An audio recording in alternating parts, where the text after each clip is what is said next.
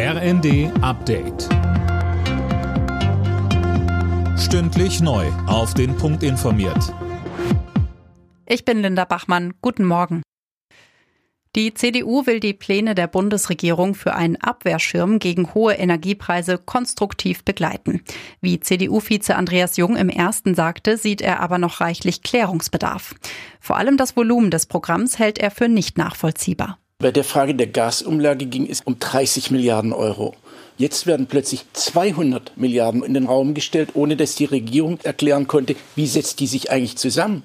Da hätten wir es doch für den richtigen Weg gehalten, sich erstmal darauf zu verständigen, was muss gemacht werden. Daraus ergibt sich doch die Summe. Da wird jetzt der umgekehrte Weg gegangen und deshalb brauchen wir jetzt Transparenz. Es darf nicht leichtfertig der Schuldenhebel gezogen werden. Wir müssen das alles auch mal zurückbezahlen.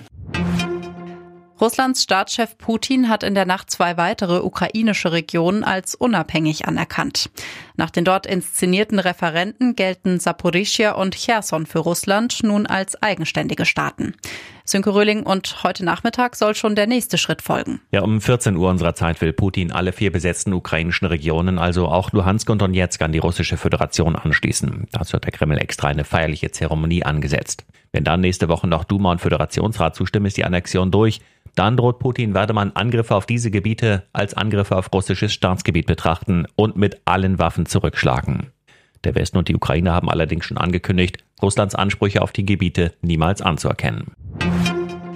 Gesundheitsminister Lauterbach und RKI-Präsident Wieler wollen sich heute zur Corona-Lage im Herbst äußern. Die offiziell gemeldeten Neuinfektionen in Deutschland sind zuletzt deutlich gestiegen. Für die kältere Jahreszeit wird mit einer weiteren Zunahme gerechnet. Behördengänge sollen unbürokratischer werden. Der Bundestag hat beschlossen, dass man künftig keine Urkunden mehr vorlegen muss, wenn man etwa eine Hochzeit anmelden oder einen Sterbefall melden will. Stattdessen sollen die Standesämter die erforderlichen Daten von anderen Standesämtern anfordern können. Alle Nachrichten auf rnd.de